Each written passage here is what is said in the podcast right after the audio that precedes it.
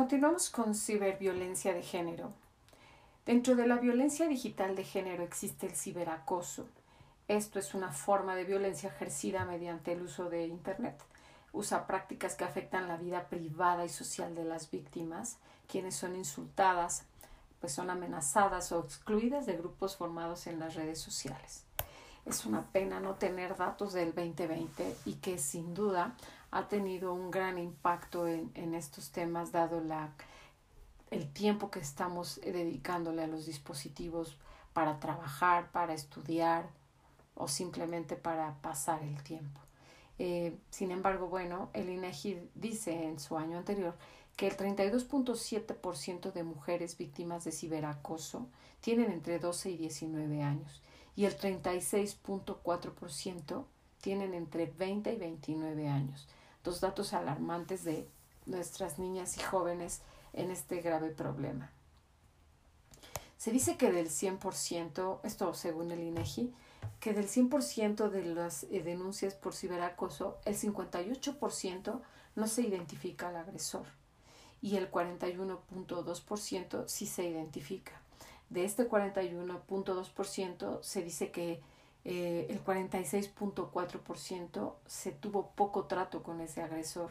Esto quizás damos acceso a gente que no conocemos, que no tenemos identificado del todo y abusa de saber más de la información de nosotras. El 32.7% tiene que ver con amigos, penosamente el 22.8% con compañeros de clase o de trabajo y el 22.3% con expareja o familiares. Verdaderamente triste eh, vivir esto. Sin embargo, para mí es importante empoderarnos y tener información para tener ojos muy abiertos con quién estamos relacionándonos, cómo lo estamos haciendo. Eh, hay otra estadística eh, que el INEGI también presenta del ciberacoso en el, en el nivel educativo, ¿no?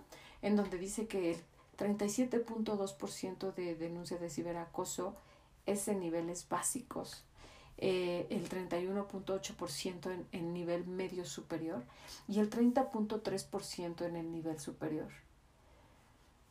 Hay que hacer algo ya. Tenemos que ayudarnos todas en este, en este grave problema. Voy a llevarles unos datos importantes y que son relevantes a la hora de estar pensando en por qué tantas mujeres, por qué, por qué estamos viviendo esto.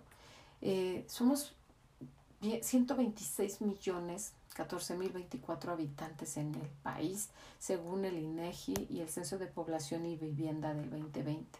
De ellos, el 51.2% somos mujeres y el 48.8% son hombres. Mm, datos relevantes hablan de que por cada 95 hombres habemos 100 mujeres. Porque si somos más, este problema es cada vez más grande. Dato importante a medir, a considerar, a analizar.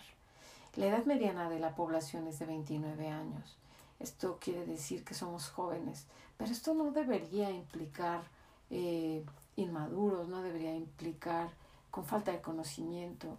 Cada vez las generaciones pasan mayor tiempo en los dispositivos y deberíamos de lograr una mejor educación digital para poder hacer y reducir este, este grave problema.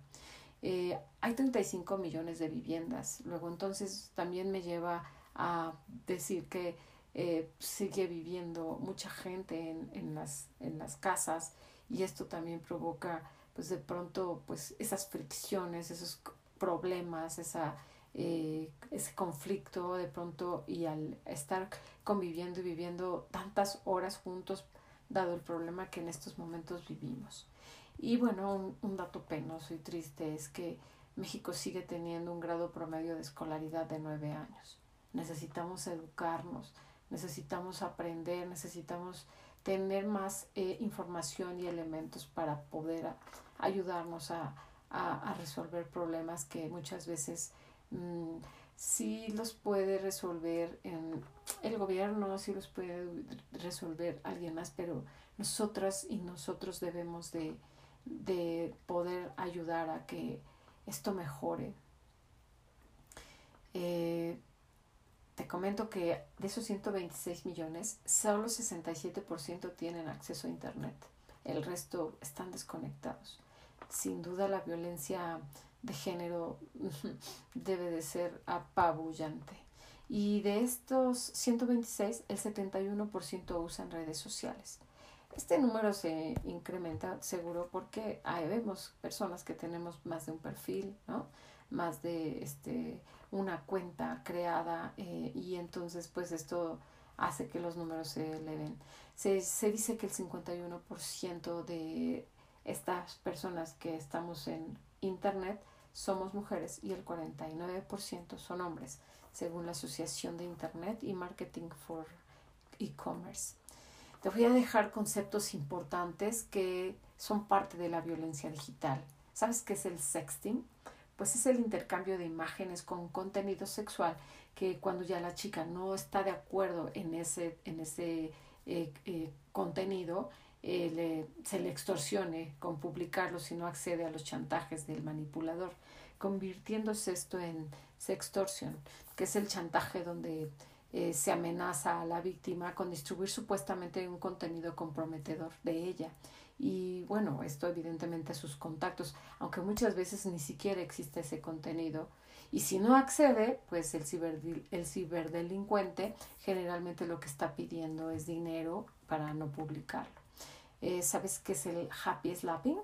Pues cuando se graba una escena de violencia física, verbal o sexual y se transmite en medios digitales.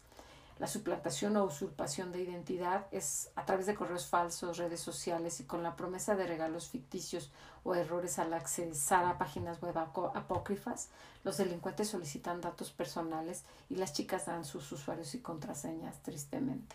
El grooming es la acción deliberada de un adulto de acosar sexualmente a una niña o niño o adolescente a través de redes sociales o medios digitales.